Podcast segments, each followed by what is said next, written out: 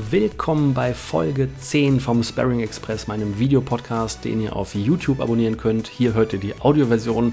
Es kann deswegen auch ein bisschen irritierend sein, manchmal, wenn ihr das Bild dabei nicht seht.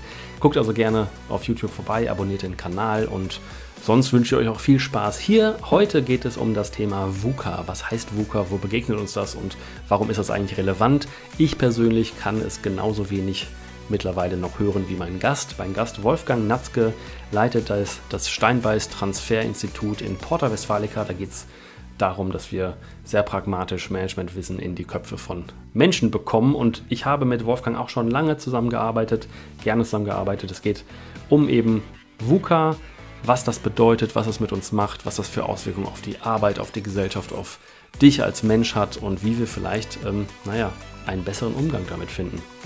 Der Sparring Express äh, existiert eigentlich seit 2020 und ist eine alte, umgebaute Straßenbahn, die ich bei den Stadtwerken Bielefeld äh, miete. Ihr könnt sie auch mieten und damit durch die Gegend fahren.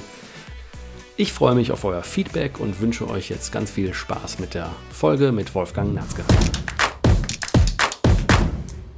Lieber Wolfgang, schön, dass du es geschafft hast, aus Porta Westfalica in meinen Sparring Express zu kommen. Ich danke dir für die Einladung. Sehr gerne. Warum habe ich dich eingeladen? Was tust du? Ich kann ein paar Worte zu dir verlieren. Tu das. Ähm, du bist Diplom-Ingenieur, du warst jahrelang in der Wirtschaft in leitenden Positionen tätig, du hast viel mit diversen Menschen gearbeitet und in diversen Kontexten gearbeitet und bist seit 2013 der Leiter des Steinbeis Transferinstitut Business Management and Innovation in Porta Westfalica. Das ist korrekt. Und da habe ich das Glück und die Freude, schon des Längeren mit dir gemeinsam an verschiedenen Themen zu arbeiten. Ja. Ja, ja. Und heute habe ich gedacht, sprechen wir beiden doch mal über ein Thema, was wir beide nicht mehr hören können, weil es uns auch nur sehr schwer über die Lippen geht. Aber ich jeden Tag immer wieder feststelle, es haben immer noch viel zu wenig Leute gehört oder verstanden. Nämlich, du ahnst es, ich will mit dir über die VUCA-Welt sprechen. Ich habe es befürchtet. Ich habe es befürchtet. Cool. Aber was uns ja verbindet, ist die Erfahrung, dass wir glauben, mit VUCA fast hausieren zu gehen. Und das ist gut so, weil da decken sich offenbar unsere Erfahrungen viele Menschen noch nicht verstanden haben, was VUCA eigentlich letztendlich an Prozessen äh, erforderlich macht. Und dazu habe ich ein kleines Experiment mitgebracht und wir brauchen da jemanden, der sich ganz spontan bereit erklärt, das freiwillig zu üben. Wir haben Glück. Wir haben Glück, da ist jemand. Danke. Meine Kollegin Lisanne ist dabei. Guckt euch das mal an. Wie schön. Also ich drehe dir hier einfach eine Mutter auf eine ganz handelsübliche Schraube und deine Aufgabe besteht darin, diese Mutter von dieser Schraube wieder herunterzubekommen. Okay. Und du wirst traditionelle Maßnahmen ergreifen. Und du wirst merken, dass diese Maßnahmen nicht zum Ziel führen. Das heißt, das sind so gelernte Muster, die man halt einfach immer in unvorhergesehene Situationen Ja, so ganz Okay. spontan. Und wenn du jetzt, wenn ich dich mal bitten würde, etwas zu tun, was eigentlich dein gesunder Menschenverstand von vornherein ausschließen würde, was würdest du versuchen zu tun? Das ist vom Ansatz her schon mal schön. Abzuziehen. Ja. Also kleiner Tipp noch, du wirst drehen müssen, aber du wirst etwas an etwas angreifen müssen, was eigentlich ungewöhnlich ist. Bleib mal am Gewinde vorne dran und versuch jetzt mal Gegen die Richtung. die Mutter zu drehen. Die Mutter. Am Gewinde dranbleiben und die Mutter drehen.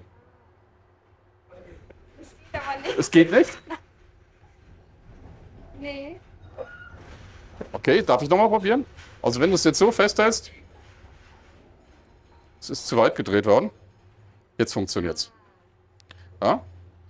Und das ist eigentlich nur ein kleines Beispiel, wie Disruption funktioniert. Und Disruption heißt, wir müssen etwas tun, wir müssen etwas mit etwas brechen, was für uns äh, sich in unserer Gedankenwelt manifestiert hat. Und in Amerika gibt es einen Spruch, der heißt Disrupt or be disrupted.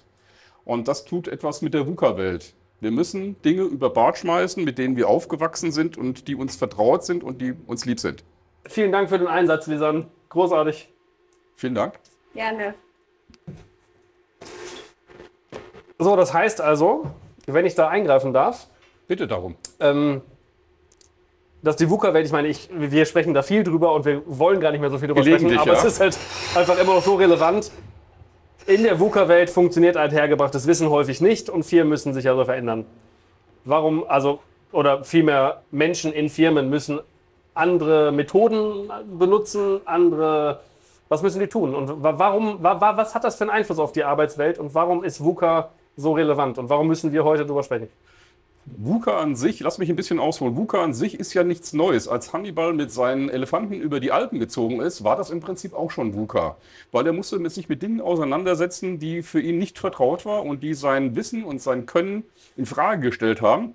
Und äh, diese VUCA-Welt, mit der wir uns jetzt auseinandersetzen dürfen, müssen, wollen, wie auch immer, hat eigentlich nur den entscheidenden Veränderungsparameter bekommen und das ist die Zeit. Die Veränderungen, denen wir jetzt quasi ausgesetzt sind, ist äh, in einer derartig kurzen Zeitspanne äh, sich darstellenderweise für uns wahrnehmbar, dass wir auf die Dinge reagieren müssen. Und vielleicht macht es Sinn, VUCA doch nochmal inhaltlich auseinanderzunehmen, wenn ich die Zeit mir nehmen darf.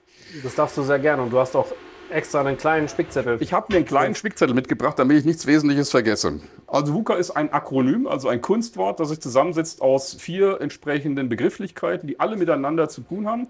Das erste ist Volatilität. Also es ist im Prinzip eine Unstetigkeit und diese Unstetigkeit erleben wir ganz häufig im Kontext mit Börsen. Wenn du so einen Börsenkurs beobachtest, dann ist der eben nicht kontinuierlich, sondern diskontinuierlich, er schwankt hin und her. Das zweite als VUCA-Wort ist die Unsicherheit. Das dritte ist die Komplexität, da sage ich gleich nochmal was zu. Und letztendlich die Ambiguität, also die Doppeldeutigkeit oder Mehrdeutigkeit. Und alle vier Elemente wirken auf diese neue Welt ein. Ist das soweit erstmal nachvollziehbar? Das ist für mich und ich glaube für jeden an diesem matten Fernsehbildschirm da draußen nachvollziehbar. Das ist sehr schön. Lass uns erst nochmal über Volatilität, also über die Unstetigkeit reden. Also die Unstetigkeit bzw. Dynamik ist der Gegenspieler im Prinzip zur, äh, zur Stabilität und zur Kontinuität. Was macht das so attraktiv bzw. so herausfordernd? Wenn wir in einer Welt leben, in der keine Stetigkeit mehr besteht, sind natürlich Vorhersagen, die wir letztendlich benutzt haben, aufgrund von äh, ständig ähm, protokollierten Ereignissen. Stell dir einfach vor, eine, ein Unternehmen muss eine neue Jahresplanung machen. Was macht das Unternehmen in der Regel? Es guckt nach, wie waren die entsprechenden Absätze in den letzten Jahren. Und mehr oder weniger ändert sich eine solche, ein solch Verbraucherverhalten relativ unspektakulär. Das heißt, der Bierkonsum bleibt nahezu gleich, es sei denn, wir haben entsprechend eine hohe Trockenheit oder eine entsprechende andere Einflussgröße, die das Ganze vom Konsum her sehr stark beeinflusst. Aber in der Regel bleibt es nahezu konstant. Bei VUCA ist das eben nicht mehr gegeben, sondern wir haben rapide Änderungen in einer Dimension und vor allen Dingen auch in einem Kontext, der eben nicht mehr nachvollziehbar ist für den Beobachter. Und das macht es sehr schwierig, zukünftige Prognosen auszugeben. Das ist das nächste Problem innerhalb dieser VUCA-Welt, dass wir mit Prognosen nichts mehr anfangen können, sondern wir können nur mit Beobachtungen etwas machen. Und das bedeutet natürlich, dass wir immer in Abhängigkeit von dem Ereignis letztendlich Rückschlüsse ziehen müssen, wer hat das Ganze beobachtet. Das heißt, Indi- die Individualität des einzelnen Beobachters spielt auch nochmal eine große Rolle. Mein, Lieblings, mein Lieblingsbeispiel dabei und für VUCA und genau für diese Volatilität ist ja eigentlich die, sind diese äh, wunderbaren Wrigley's-Verkäufe. Ja, Das Beispiel kennst du auch, das habe ich mal selber auf dem Vortrag gehört. ich auch. Es war, glaube ich, dein Vortrag. Ich habe mir die Idee nur geklaut. Ja, Aber die Frage war, wieso brechen ganz plötzlich Kaugummiverkäufer ein? ich tue jetzt mal überrascht und sage, ich weiß es nicht. Ja, es ist ganz überraschend. Und da kommen ganz viel naheliegende, weil aus Erfahrung der Vergangenheit geschlossene Ideen hoch. Vielleicht Gesetze, die anders sind, eventuell Die Geschmacksrichtung hat sich geändert. Geschmacksrichtung hat sich geändert. Also das sehr naheliegende am Businessmodell von Ja. Kaugummis Ja. entlang gehangelte. Ja. De facto ist es aber deswegen so gewesen, weil ein iPhone von Apple auf den Markt kam, was also nichts damit zu tun hatte, aber eben ganz nah an den Verkaufsort der Kaugummis gerückt ist, nämlich in die Warteschlange, in die Quengelkasse, in die Quengelwarenschlange, wo Menschen keine Langeweile mehr hatten, sondern aufs Handy guckten und die Kinder genauso. Und tatsächlich kann man sehen, wie das Auswirkungen auf die äh, Verkäufe von, von Kaugummis hatte. Und ich finde, das ist auch so ein großartiges Beispiel für eine VUCA-Welt, Absolut. dass irgendwo ein Sack Reis umfällt und ein bestehendes Geschäftsmodell unplanbar gemacht oder beziehungsweise alle gemachten Pläne ad absurdum führte. Ja, wir brauchen ja aber gar nicht so weit zurückzugreifen, sondern wir haben ja einen sehr aktuellen Anlass, der jetzt gerade ungefähr zwei Jahre unser Leben komplett umkrempelt. Das ist Covid-19. Covid-19 ist ein typischer Wegbereiter für VUCA. Kein Mensch wusste, was ist damit anzufangen, wie ist damit umzugehen. Bis heute wissen wir nicht. Es gibt ständige Mutationen und kein Mensch, auch Herr Lauterbach, hat letztendlich eine Idee dafür, wie wir diese Problematik in den Griff kriegen. Das Einzige, was wir tun können, ist, wir können Beobachtungen starten. Und das ist etwas, was in dieser VUCA-Welt zunehmend an Bedeutung gewinnen wird. Also da sind vielleicht auch äh, aus meinem Stand die Ingenieure gefragt, weil Ingenieure sind eigentlich relativ gute Beobachter, nur was sie nicht mehr tun dürfen, weil es in der VUCA-Welt eben keine Bedeutung mehr hat, ist entsprechende Ursachen-Wirkungen abzuleiten. Und äh, wir brauchen in dieser VUCA-Welt Beobachter die das, was dort wahrnehmbar ist, sehr genau protokollieren und Ideen haben, worauf es zurückzuführen ist. Und jetzt hast du eben das Spannendes gesagt und das Ja. ist auch ein Motto von euch beim Steinbeis-Institut, dass es eben der Mensch macht. Ne? Der Mensch macht auch einen Unterschied und jeder Mensch kriegt ja seine eigene Realität. Und wenn wir zur Beobachtung kommen oder über Beobachtung sprechen, geht es ja auch darum, dass wir Perspektivenvielfalt benötigen, um Absolut. diese vielschichtigen Thematiken aus unterschiedlichen Brillen beobachten zu können, Ja. um dann eben schnell gemeinsam sinnvolle Lösungen ableiten zu können. Soweit die Theorie. Das Problem ist aber rein menschlicher Natur. Wenn wir, und da spielt dann äh, die Ambiguität, also die Mehrdeutigkeit zum Beispiel, eine signifikante Rolle. Weil es wird neue Wörter geben, die im Umgang erstmal gelernt werden müssen und vor allen Dingen auch verstanden werden müssen. Sagt dir das Stichwort Ambiguitätstoleranz irgendetwas? Nein, Nein! das sagt mir nichts. Okay, dann lass, uns, dann lass uns darüber reden. Wir müssen erstmal darüber reden, was ist eigentlich der Unterschied zwischen Toleranz und Akzeptanz. Toleranz bedeutet, ich dulde etwas, ich lasse etwas zu. Akzeptanz heißt, ich übernehme das quasi in meine, mit meiner Gedankenwelt. Und die Ambiguitätstoleranz geht davon aus, es gibt also eine Wahrnehmung. Und die Wahrnehmung ist jetzt eben mehrdeutig. Und das heißt, wie gehen wir mit dieser unterschiedlichen Wahrnehmung erstmal um? Wie sieht also unsere Kultur aus? Du nimmst etwas wahr, Lisanne nimmt etwas wahr, ich nehme etwas wahr, das Filmteam nimmt etwas wahr. Und alle haben auf eine gewisse Art und Weise ihre Beobachtungen protokolliert. Die Frage ist nur, was machen wir mit diesen Beobachtungen? Und das spielt insofern auch eine Rolle, als wir müssen ja mit den Beobachtungen irgendwelche Schlüsse ableiten. Bedeutet zwangsläufig, wenn wir auf Beobachtungen angewiesen sind und diese Interpretation dort reinkommt, wird die Fehlerquote, über die ich gleich auch noch mal ein bisschen was sagen möchte, deutlich ansteigen, weil eigentlich die Parameter ungewiss sind, mit denen wir uns auseinandersetzen müssen. Und das hat etwas damit zu tun, dass die Welt ebenso ist, wie sie ist in VUCA. Unberechenbar. Sie ist komplex, nicht kompliziert. Der Unterschied zwischen Kompliziertheit und Komplexität ist vielleicht bekannt, aber ich möchte es ganz gerne nochmal erörtern. Kompliziertheit heißt, es ist im Prinzip mehr oder weniger über Kausalbeziehungen abbildbar. Das heißt, ich kann ein komplexes System in überblickbare, überschaubare, zergliederbare Teilprojekte zerlegen, kann mir die Ursachen und Wirkungen ableiten und kann dann auf das Gesamtsystem schließen. Bei komplexen Systemen ist das entsprechend nicht mehr möglich. Ein komplexes System ist im Prinzip wie ein Organismus. Das heißt, es lebt. Und es macht diese Veränderungen in diesem Leben unvorhersehbar. Und das macht es extrem schwierig in der Handhabung. Zusammen entsprechend noch mit diesen anderen Faktoren wie der Volatilität und der Unsicherheit. Das heißt auch für die Arbeitswelt, wenn Dinge eben so komplex werden, dann greifen die alten Messstrukturen und Messwerte auch nicht mehr. Überhaupt das heißt, nicht mehr. Das heißt, das ganze Controlling oder KPIs müssen eigentlich hinterfragt werden, wenn wir über Arbeit von morgen oder auch schon Arbeit von heute sprechen, wie die sein müsste. Ja, Führung und äh, die Ausrichtung muss komplett neu gedacht werden. Und das ist natürlich genau das, das riesige Problem. Wir sind ja alle mit einer gewissen Kultur aufgewachsen. Wir haben ein Studium absolviert, wir haben Dinge in der Schule beigebracht bekommen. All diese Dinge haben keine Relevanz mehr. Also alles, was an Linearität uns mit auf den Weg gegeben worden ist, lineare Modelle, lineare entsprechende Karrierestrukturen, all das wird bedeutungslos sein, weil es eben keine linearen Systeme mehr gibt. Ja, obwohl ich da jetzt kritisch natürlich fragen möchte. Ich fände es schon gut, wenn Ingenieure Sicherheitssysteme an Kraftwerken äh, konzipieren und planen und umsetzen und nicht jemand, der Bock hat auf ein Kraftwerk.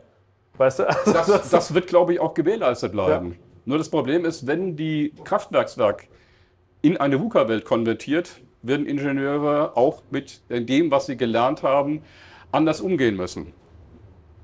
Ja, ich meine, ich finde eine Sache charmant daran. Ich habe, glaube ich, noch nie wirklich Wert auf Zeugnisse oder Noten gelegt, wenn ich zum Beispiel mit Bewerbern oder Bewerberinnen zu tun habe. Warum? Weil ich immer glaube, dass Menschen ja einen guten Job machen wollen. Und wenn man die ihren Stärken entsprechend einsetzt, an, Ja. in, eine, in einer Kultur oder auf einem Spielfeld, dann werden die schon Höchstleistungen bringen. Ich frage mich nur, wie weit das Gültigkeit besitzt, wenn es um, naja, um wirklich fundierte Mathematik zum Beispiel geht oder um Ingenieurswissenschaften oder um Sprachwissenschaften. I don't know. Aber wenn es einfach um Themen geht, wo wirklich auch jahrelange Erfahrung und Training oder Übung äh, notwendig ist, um Höchstleistung abliefern zu können. Jetzt müssen wir wieder differenzieren. All das, was du gesagt hast, trifft auf eine Welt zu, wo Ursache und Wirkung sich nicht verändern. Das ist aber in der VUCA-Welt nicht mehr gegeben. Okay, aber dann müssen wir auch gucken, wie viel VUCA-Welt haben wir eigentlich, weil ich weiß, wenn ich auf eine heiße Herdplatte greife, dann verbrenne ich mich. Und heiße Herdplatten, wenn man nicht Induktion hat, gibt es auch in zehn Jahren. Oder gibt es auch jetzt noch. Ne? Also das ist so, es ist also nicht, wir leben ja nicht im luftleeren Raum und auch nicht in der Schwerelosigkeit. Wir leben ja immer noch, wenn ich morgens äh, aufstehe und mit dem Kopf gegen einen Balken knalle, dann habe ich eine Beule. Das prägt sich ein. Das ist, und trotzdem sage ich, wir leben in der VUCA-Welt. Absolut. Ne? Das heißt, es gibt da irgendwie noch so ein, Es geht darum, jetzt einfach eine Balance zu finden. Was ist in dem oder was wird sich nicht verändern? Und da ist sicherlich das Beispiel mit der heißen Herdplatte, Induktionsfeld hin oder her, jetzt sicherlich äh, ein pragmatisches Beispiel, in dem VUCA erstmal keine Rolle spielt. Der Witz an der Geschichte ist, wenn du jetzt aber versuchst, ähm, angenommen mal diese heiße Herdplatte, oder das von dir zitierte Beispiel mit der Induktionsplatte, wäre Bestandteil einer VUCA-Welt, dann wäre es töricht, so zu tun, als sei das Gesamtsystem ein lineares System. Und das ist auch das, was vom Verständnis her für Manager erstmal klar sein muss, dass in einer VUCA-Welt gibt es nichts mehr zu managen. Sondern in einer VUCA-Welt kann ich nur versuchen, und das ist ganz wesentlich, dass das verstanden wird, äh, das gesamte System zu verändern. Also auch die Idee allein, wenn ich also eine Beobachtung mache, von dem Irrglauben auszugehen, ich drehe, justiere quasi, ich werkle an einer entsprechenden Stellschraube in diesem System herum und erhoffe mir dann eine entsprechende signifikante Veränderung vom Gesamtsystem, ist grob fahrlässig beziehungsweise eine Überbewertung von Simplifizierung. Das funktioniert nicht. Ja, kann ich total unterschreiben. Und da würde ich auch, wir sprachen da mal einmal rüber, mit welcher Währung man Menschen bezahlt. Mit Ja. Rubel im Augenblick. Mit Rubel, mit Rubel im Augenblick. Und ich glaube, auch das ist oft vergessen, dass Firmen ihre Mitarbeitenden nicht in Euros bezahlen, sondern in verschiedensten Währungen. Eine Währung mag ein Euro sein Ja. oder 1000 oder 10.000. Ja. Eine Währung mag aber auch sein Zeit, eine Ja. Währung mag sein Selbstentwicklungspotenziale oder äh, liebevolles Miteinander oder I don't know what. Aber auf jeden Fall für verschiedene Lebensphasen und verschiedene Mitarbeitende ist das, glaube ich, geht diese Gleichung ganz verschieden auf. Und das heißt, dieses Managementbild, was du gerade aufgebracht hast, kann nicht mehr funktionieren, weil manche Menschen das Geld in einer bestimmten Lebensphase wichtig finden, manch andere aber die Ruhe oder die Gemütlichkeit oder Teamwork oder Ja. keine Ahnung was. Ja. Und genau hier wird es jetzt kompliziert. Und dann sind wir da wieder bei einer VUCA-Welt. Es ist halt nicht mehr so planbar, dass wir nämlich als, als Mensch oder als Mitarbeiter in Unternehmen und Mitarbeiterin eine Nummer ans Fließband stellen können und die macht für Betrag X Arbeit Y und leistet pro Stunde Z. Das wird ja nicht klappen. Und das ist aber leider immer noch nicht viel verstanden. Du hast eben die Führung angesprochen. Mhm. Vielleicht kannst du da noch ein paar Worte zu verlieren, was Führung denn eigentlich jetzt bedeutet oder wie Führung mit VUCA umgehen kann oder soll. Lass uns erstmal bei der Institution angreifen, die momentan sich noch berufen fühlt, für derartige Dinge zuständig zu sein. Das sind die HR-Abteilungen. Und das ist das, was mich in dem Umgang mit HR-Abteilungen häufig noch erschreckt, dass ähm, für eine HR-Angestellte das Wesentlichste ist, am Monatsende die entsprechende Gehaltsabrechnung auf den Weg gebracht zu haben. Was aber relevant ist, ist, dass es zur Rekrutierung von Mitarbeitern kommt, die eben dem klassischen Bild nicht mehr entsprechen, sondern das müssen Beobachter sein, das müssen Menschen sein.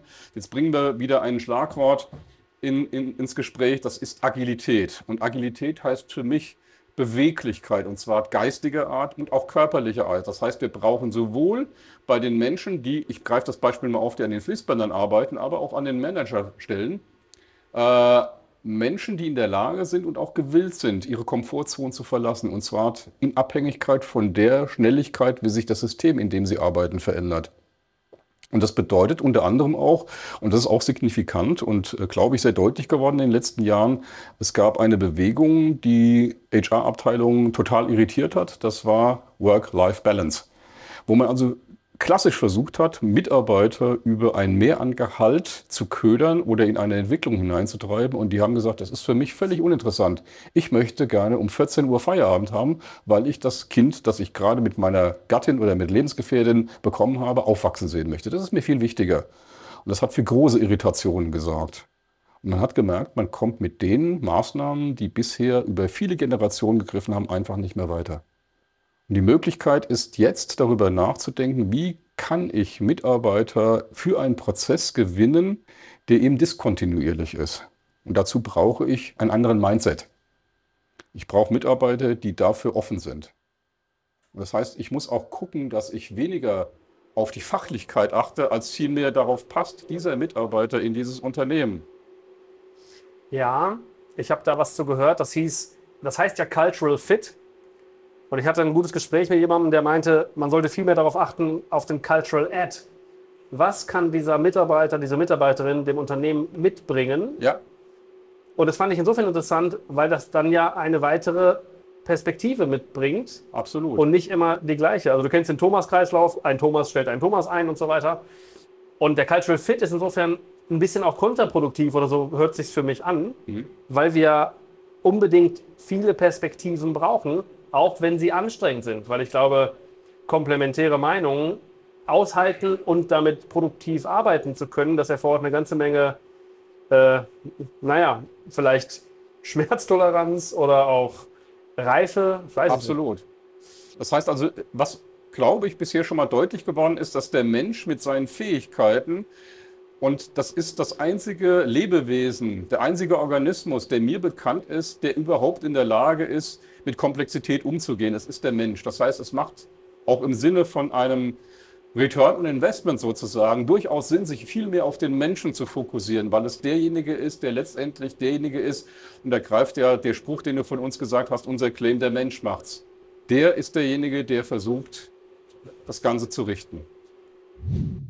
Wolfgang, wir haben Platz gewechselt, damit wir mal ein bisschen äh, die Welt mit anderen Augen sehen, sozusagen. Ja, Perspektivenwechsel. Perspektivenwechsel Ja, ist, ist wichtig, ja, vor allem in ja. VUCA-Zeiten. Ja, Du hast was Wichtiges eben angesprochen, nämlich die, den Invest in den Menschen. Und ich habe dazu mir gerade beim, beim Platzwechsel so Gedanken gemacht. Es war ja früher so, dass Menschen als Nummer, da sagte ich ja gerade schon, am Fließband stehen und repetitive Arbeit machen. Und es ist eigentlich völlig schnurzpiep egal, ob da Herr Müller oder Herr Schmidt steht. Wenn der umfällt, kann jeder andere dahergelaufene. Ich will das jetzt nicht, es soll ja nicht despektierlich klingen für Fabrikarbeit, aber für früher, es scheint mir so gewesen zu sein, dass es ja egal war, wer da stand. Charles Chaplin hat da einen schönen Film drüber gemacht, moderne Zeiten. Kennst du? Nee, aber das Lohnt. kommt in die Shownotes. Ja. alles klar. ähm, auf jeden Fall da war das ja nicht so wichtig. Da haben die, die Unternehmer oder Unternehmerinnen haben in, in Maschinen investiert und nicht in Menschen, weil der Mensch hat, ist der Arbeit nachgegangen, um seinen Lebensunterhalt zu verdienen. Hatten wir auch gerade. Nicht mehr, um sich selbst zu entwickeln und so weiter, sondern einfach, die wollten das Geld verdienen, um Essen zu haben. Du hast gerade gesagt, Maslow, glaube ich, sehr drüber nachgedacht, ne? Diese Bedürfnispyramide. ja, Mhm. möchtest du kurz, möchtest du kurz übernehmen? Ja. Aber warte, lass mich eine Sache zu Ende führen, einen Gedanken. Ja. Diese Jobs werden von Maschinen gemacht. Repetitive Aufgaben können besser von Robotern übernommen werden als Ja. von Menschen, Ja. weil es 24-7 funktionieren kann. Die Menschen wiederum sind mit ihrer menschlichen Gabe der Komplexitätsbeherrschung, so habe ich es eben aufgeschnappt, Mhm. in der Lage, andere Dinge zu machen. Die Maschinen sind aber auch in dem Investitionsvolumen, glaube ich, gesunken. Und deine Aussage war eben, die fand ich spannend, die Kohle, die früher irgendwo in große Fabriken gesteckt wurde, sollten eher ein Stück verlagert werden und in Menschen investiert werden. Ja. Warum ist das so notwendig und warum passiert das nicht und warum widerspricht das dem klassischen BWL? Das klassische BWL ist letztendlich immer noch gelehrt worden zu Zeiten, wo VUCA keine großartige Rolle gespielt hat. Also ich habe ja auch ein Aufbaustudium Wirtschaftsingenieur gemacht und innerhalb dieses Aufbaustudiums haben wir ganz klassische Modelle kennengelernt und da hat von VUCA ähm, kein Mensch irgendetwas äh, an uns kommuniziert, weil es einfach gedanklich außerhalb jeglicher Vorstellungsmöglichkeit lag. Aber was sich mittlerweile verändert hat, ist, dass diese Einflussparameter, mit denen VUCA letztendlich auf uns einschlägt sozusagen, ja nicht mehr wegzudiskutieren ist. Und das heißt, wir kommen mit diesen klassischen Ansätzen, auch wie wir sie in der Betriebswirtschaftslehre zur Verfügung gestellt bekommen, mit linearen Systemen, mit entsprechenden Ursachen-Wirkungsabhängigkeiten, überhaupt nicht mehr klar. Also wir müssen eigentlich uns ständig in der Arbeitswelt davon verabschieden, dass es diese eine Wahrheit gibt. Das ist ja auch die Ambiguität. Es gibt einfach viele Wahrheiten, es gibt viele Graustufen von Ja. schwarz bis weiß, Ja. tausend Wege Ja. dazwischen. Und das heißt, dieses klassische, weil auch simplifizierte Modell von Wirtschaft, können wir, können wir jetzt alle Bücher wegschmeißen in den letzten Das 50 können wir Jahren. alles ad acta legen. Ja. Das können wir so machen. Ja. Okay, Haken dran. Ja. Das heißt, wir müssen jetzt anfangen, neue Bücher zu schreiben, die aber auch wiederum nur zwei Wochen Gültigkeit Gültigkeit besitzen. Wenn Sie denn überhaupt so eine lange Halbwertszeit haben. Mein Buch ausgenommen. Na, selbstverständlich. Dein Buch beschäftigt sich ja mit einer ganz wesentlichen Sache. ne? Ja. Das Problem besteht unter anderem auch darin, in dieser VUCA-Welt, dass du halt wirklich sehr viele Parameter hast, die du überhaupt nicht parametrisieren kannst. Du kannst nur feststellen, sie haben einen Einfluss, aber du kannst nie genau sagen, wie groß ist der Einfluss, den sie gerade haben. Oder haben sie überhaupt einen Einfluss darauf? Sondern das ist ja die Geschichte, von der ich vorhin sprach. Du kannst nur Dinge beobachten und kannst daraus Ansätze ableiten. Und das bedeutet unter anderem auch, dass wir in der Art und Weise, wie wir miteinander umgehen müssen, damit wir überleben, anderes an den Tag legen müssen. Das heißt, wir brauchen ein Verständnis füreinander. Wir müssen verstehen, dass es die Wahrheit gar nicht mehr gibt, sondern es gibt einfach nur Wahrnehmungen. Und es geht darum, wie können wir diese Wahrnehmungen jetzt abgleichen. Diese Wahrheits- oder dieses Bewusstsein für, es gibt eine Wahrheit. Ja, Mein Gefühl ist ja, dass es in der Schule anfängt. Vielleicht auch schon früher. Aber das heißt, wir haben ja in dem Bildungssystem immer wieder diese Wahrheit, nach der dann am Ende benotet wird, ob man es nicht genauso gemacht hat, wie die Erwartungshaltung war. das ist nicht wirklich spannend. Das ist aber ja so, wie es ist aktuell. Ne? Das ist ja, Ja. leider so. Ja. Und wir müssen also viel mehr mit offenem Radar durchs Bildungswesen fahren und gucken, was könnte denn Sinn ergeben für die aktuelle Situation. Es gab eine, wenn ich das gerade so bei, beiläufig einflechten darf, es gab eine Sendung, die hat mich vor, das mag jetzt sieben, acht Jahre her sein, wirklich fasziniert. Staring Express auf YouTube? Ah, nee, das Da, war da war der noch nicht so weit, da war der Okay. noch in der Findungsphase, glaube ich. Nein, es ging um eine Reportage vom MIT Ja. aus Amerika. Und äh, was die Kollegen dort gemacht haben, fand ich faszinierend. Man hat Studienanfängern eine Tüte gegeben aus Papier und hat innerhalb dieser Tüte ein paar Utensilien eingebracht, wie Gummis, wie Holz und hat gesagt, deine Aufgabe besteht darin, ein defensives oder ein offensives Objekt zu gestalten, das einfach einen Ping-Pong-Ball in ein Tor schießt. Und das fand ich hochgradig interessant, weil da waren wir und ich glaube, da hat sich bis heute nicht so viel dran geändert an der Schule oder an den Universitäten. Wir sind sehr, sehr stark verschult. Das heißt, es geht darum, wir lernen Input, Trichter rein, Klausur geschrieben, Clear Memory, neuen Stoff rein. Das funktioniert in Amerika ein bisschen anders.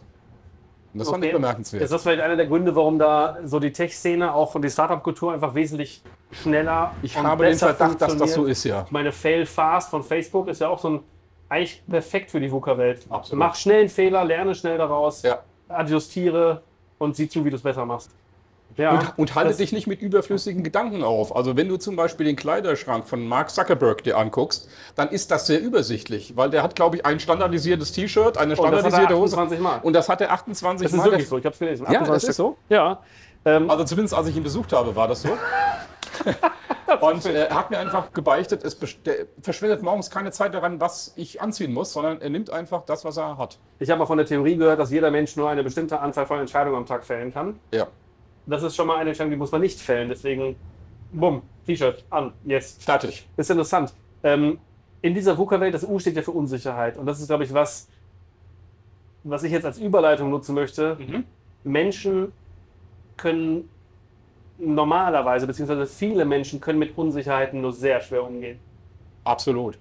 Und das Schulsystem und auch viele wirtschaftliche Organisationen, die wollen Unsicherheit vermeiden und versuchen das dann mit so Dingen wie, wir müssen härter arbeiten, schneller arbeiten und noch kräftiger in die falsche Richtung laufen. Ja. Genauso wie mit der Schraube, wo man einfach dann kräftiger, Noch kräftiger muss, dreht. was halt nicht zum Ziel führt.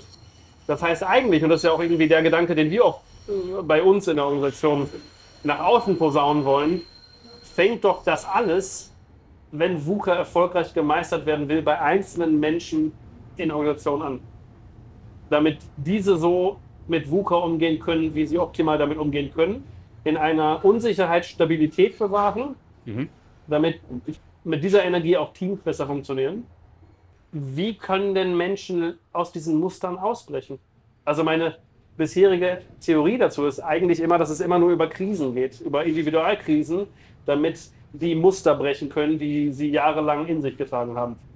Was es, glaube ich, bedarf, ist genau das, was wir jetzt erleben, was wir mehr oder weniger jetzt schon zum vierten Mal, glaube ich, erleben. Das ist eine Revolution. Und eine Revolution macht auf sehr brachiale Art und Weise uns deutlich, wie endlich unser Wissen und Können ist. Und das bedeutet, wenn ich also nicht vom Markt bereinigt werden will, wenn ich jetzt bei Unternehmen will, habe ich gar keine andere Chance, als darüber nachzudenken, wie muss ich Veränderungen in meinem Unternehmen etablieren. Und das bedeutet unter anderem auch, wenn wir in einer Welt leben, in der eigentlich nur noch eins gewiss ist, nämlich dass nichts mehr gewiss ist. Also die Unwissenheit bzw. die Ungewissheit ist die einzig konstante Parameterisierung, die wir haben. Dann bedeutet es, ich muss mich auch von dem, was viele Unternehmen äh, sehr mühevoll und unter großen Schmerzen auch eingeführt haben, eine Fehlerkultur auch gänzlich verabschieden. Weil ein Fehler suggeriert ja, es gibt auch ein Richtig. Wir sind aber in einer VUCA-Welt. Es gibt kein Richtig und es gibt kein Falsch mehr, sondern es gibt nur ein Irrtum. Und das bedeutet auch, ich muss ein Verständnis dafür entwickeln in der Führung von Menschen, in dem, wie ich ihre Arbeitswelt gestalte, dass ich Irrtümer zulasse und sie willkommen heiße. Und Sehr viel Wandel also erforderlich. Ja. Ja, und vor allem für uns Deutsche, glaube ich, eine Abkehr von diesem Perfektionismus. Absolut. Und für dich als Ingenieur muss das auch eine harte Reise gewesen sein. Es war die furchtbarste Erfahrung, die ich je gemacht habe. Ja, und ich glaube, wenn man dann Unsicherheit spürt als Einzelperson, also ich, das kann ich glaube ich von mir sagen, ja. man sehnt sich ja häufig, ich habe mich häufig dahin zurückgesehnt, dass es einfach leicht ist, dass es einfach geradeaus, so wie es immer schon war, gehen kann. Das ist ja auch in vielen Unternehmen ein Riesenproblem, dass wir letztendlich den Fortschritt willkommen heißen, aber Veränderungen nicht wollen. Und das wird gerade mit zunehmendem Alter eine immer größere Hürde, die es dort zu bewältigen gibt, weil die Veränderung bedeutet per se erstmal Verlust von Sicherheit. Das ist für jüngere Menschen etwas Willkommenes. Wenn ich überlege, was ich mit 20 für verrückte Dinge getan habe, wo ich heute mit einem Alter Ü50 mich sehr schwer tue. Und das sind Veränderungen, die müssen aber in industriellen Unternehmungen ihren Niederschlag finden, damit diese Unternehmen weiter Bestand haben. Ja, jetzt schlägt das VUCA-Wetter draußen auch wieder zu. Ähm, ich finde das höchst spannend. Ich habe gerade kürzlich auf LinkedIn einen Post herausgebracht, der da hieß, alle wollen Change und keiner will Veränderung. Das klingt erstmal komisch, aber am Ende ist es ja wirklich so, dass die meisten Menschen in Firmen keine Lust mehr haben auf diese Hamsterradarbeit, die vielfach passiert Ja, aber auch niemand weiß, wie es anders funktionieren könnte, aber alle wissen, es muss anders funktionieren, weil es so nämlich nicht funktioniert. Und das ist wirklich eine, ein Momentum, was ich erlebe in der Beratung von uns oder auch im Freundeskreis. Es muss sich was tun. Nur welche Richtung schlagen wir ein? Und da ist der, der Hinderungsgrund bei den meisten die Angst vor der Unsicherheit absolut. und die Angst vor dem Unbekannten einfach, genau. Ja. Weil sie merken, mit dem, wie sie traditionell aufgewachsen sind, das, was ihnen vertraut ist, das, was sie glauben, beherrschen zu können, hat keine Gültigkeit mehr. Also auch der, der, der Manager, der glaubt nach wie vor, der Steuermann eines Schiffs sein zu können, ist eher hinderlich als förderlich. Und wenn wir uns jetzt mal große Industrie angucken in Deutschland oder große Arbeitgeber mit zigtausenden und hunderttausenden von Mitarbeitenden, Mhm. wie kann man den denn nahe bringen? Wie kann man das? Ja, wie kann man, wie kann man in diesen großen Dimensionen den Führungskräften, den Vorständen nahebringen, dass der Wandel jetzt dringend angestoßen werden muss? Weil die ja sofort sagen, ja, aber wir haben ja 400.000 Mitarbeiter. Also weil ja auch dann eine Unsicherheit, auch eine Verantwortungsunsicherheit beziehungsweise eine Verantwortlichkeit für so viele Menschen auf dem Spiel steht. Mhm. Wie kann man denn solchen Menschen in so einer Verantwortung irgendwie zur Seite stehen? Indem man ihnen deutlich macht, dass die Strategien, die sie jetzt letztendlich über Jahre gefahren sind, keinen Erfolg mehr haben, weil sich das System verändert hat. Ich kann nur mit diesen Methoden dann Erfolg haben, wenn ich auf irgendetwas aufbauen kann, was zumindest in Grenzen eine gewisse Stabilität aufweist. Das ist aber bei VUCA nicht mehr gegeben. Das heißt, ich kann nur im Prinzip dafür sorgen, dass ich mein Gesamtsystem verändert. Das ist ja das, was ich vorhin auch sagte. Es ist ein Irrtum zu glauben, ich verändere in einem komplexen System ein Parameter und der Rest wird sich entsprechend korrigieren, sondern das Phänomen der Komplexität besteht da in das, in der Tatsache, das ist ja das, was du auch praktizierst und wovon du sehr stark partizipieren kannst, von der Vernetzung her. Das heißt, ich kann nur das gesamte System verändern. Ich muss meine Einstellung ändern, ich muss meine Rekrutierungsprozeduren verändern. All das spielt dort eine Rolle.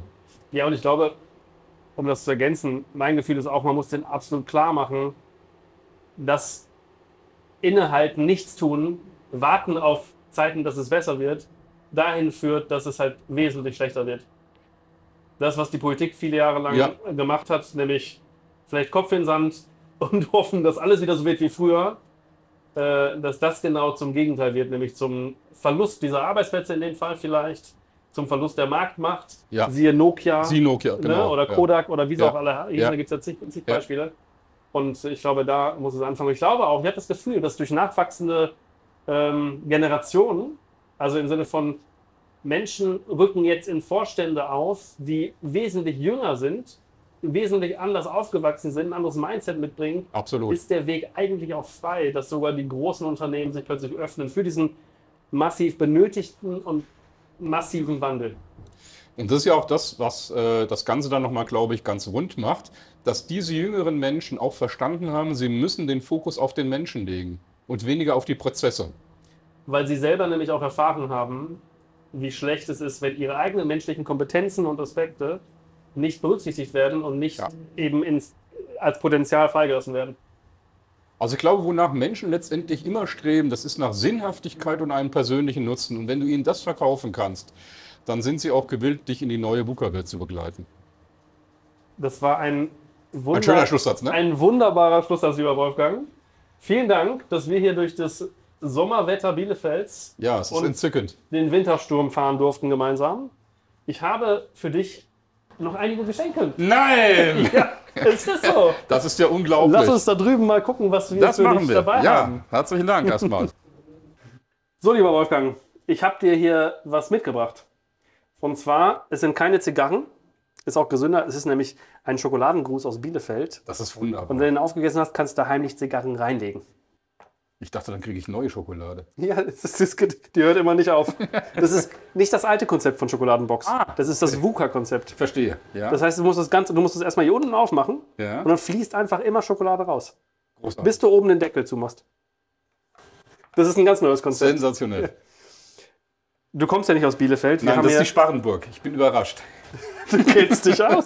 Und die Sparrenburg, die hat auch äh, alte Inhalt. Gemächer. Ja, Und da gibt es eine kle- kleine Flasche Gin Lossi für dich, als hättest du es gewusst, dass du manchmal dass ich Gin manchmal Gin mag. Siehst du, das ist doch hervorragend. Dann äh, freut Marcel Lossi und ich mich auf das Feedback zu diesem Gin. Okay.